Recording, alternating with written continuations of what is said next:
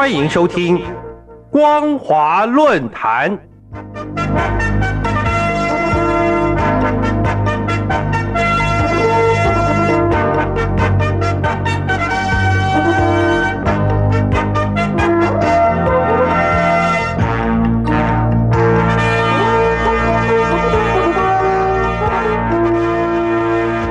各位听众朋友，大家好，欢迎收听本节的光华论坛，我是苏燕。我们今天要谈论的主题是期待中国妇女早日能顶半边天。各位亲爱的听众朋友，从上世纪中共建政，毛泽东不时高喊“妇女能顶半边天”口号起，一直到今天，中国领导人习近平信誓旦旦宣誓：没有妇女就没有人类，就没有社会。强调会保障妇女权益，充分发挥妇女半边天作用。但从每年热热闹闹登场的全国人大代表会议、全国政协会议的所谓两会代表，以及出席的中共文武百官，真正具有影响力、声量与分量的妇女，老实不客气地说，妇女代表与官员人数无法和男性相比，充其量顶多是点缀的花瓶而已。政治参与和地位明显是弱势外，近年来大陆经济发展机会虽然不断发展增加，但女性受益也是不平等。换言之，大陆妇女震惊与社会地位并未随着大国崛起而提升，距离能顶半边天的美丽辞藻还是有段很大的落差。虽然大陆有出现首位荣获诺贝尔医学奖的屠呦呦。神舟九号女航天员刘洋成，或是以身测试研发 SARS 与新冠肺炎病毒解方疫苗的陈维少将，的确是巾帼不让须眉，对大陆贡献与提高中国国际形象很大的优秀女性。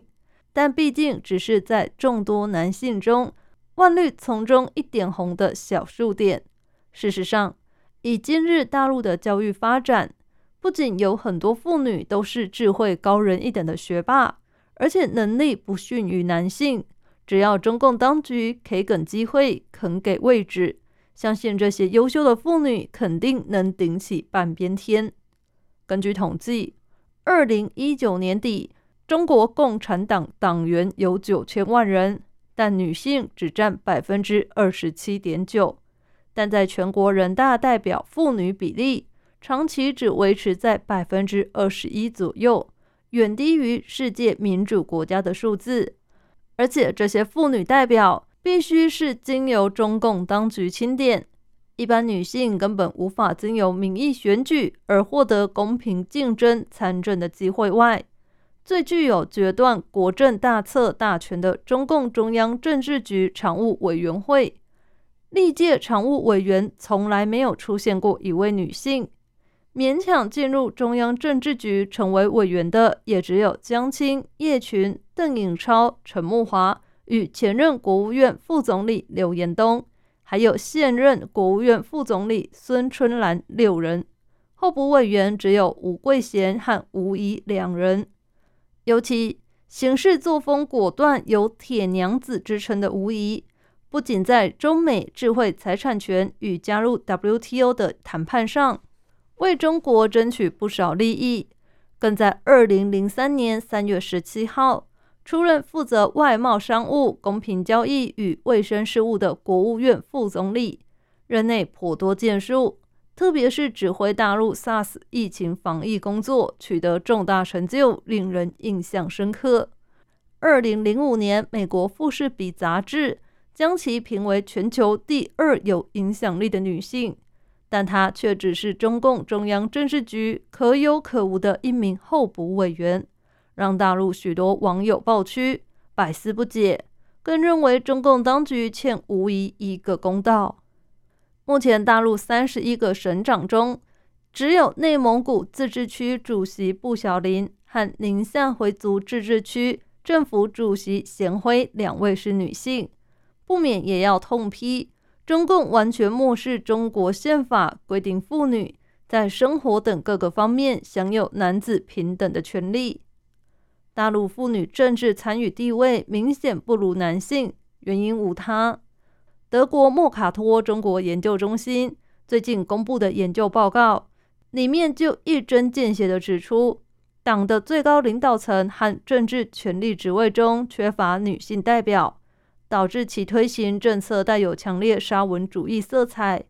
尽管中国共产党承诺加强培养选拔女干部，并在领导岗位上设置妇女配额，但它仍然是一个以男性主导的政党。对中国共产党来说，妇女的作用是履行由男性决定的社会经济职务，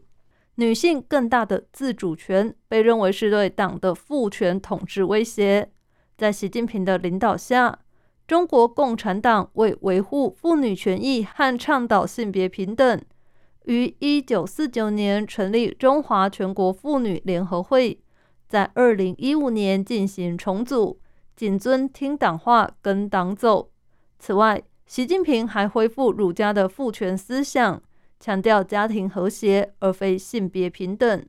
自然无法容忍女权五姐妹争平权的言行。相较于宝岛台湾，性别平权的推动上也是备受国际肯定。女性除了在各行各业表现亮眼杰出外，在健全民主机制下。参政议政更是火药。二零一六年，蔡英文以高票当选中华民国第十四任总统，不仅和谐完成第三次政权轮替，也写下台湾民主宪政史上的首位女总统。二零二零年，更以超过八百一十七万票，收获台湾民众的支持，连任第十五任总统。无疑是女性卓越出众的领导才华所致。至于行政院团队，则有王美花等四位女性阁员，掌经济部等重要部会的首长，远超过大陆国务院只有一位副总理孙春兰。台湾女性国会议员共计有四十四人，占一百一十三席次，是总数比例的三成八，完全超过联合国要求的标准外。地方首长与一般县市乡里长以及各级代表，女性问政的更是人才辈出。总而言之，追求性别平等社会已是世界主流的普世价值。期望中共当局必须抛除沙文主义的歧视女性心态，给予应有尊重，确实营造出性别平权的和谐社会，才有可能体现毛主席。妇女顶起半边天，与习大大充分发挥妇女半边天作用，使父权排名不再垫后，而成为笑柄。在这一方面，台湾推动性别平权的成果，就是大陆最好的学习借鉴。感谢您收听这节的光华论坛，我是苏燕。我们今天所谈论的主题是：期待中国妇女早日能顶半边天。如果您对节目的内容有任何想法或建议，都欢迎来信告诉我们。一般邮件可以寄到台北北门邮政一千七百号信箱，电子信件请寄到 lily 三二九 at ms 四五点 hinet 点 net。透过这两种方式，我们都可以立即收到您的来信，并且逐一回复您的问题。再次感谢您收听本节的光华论坛，再会。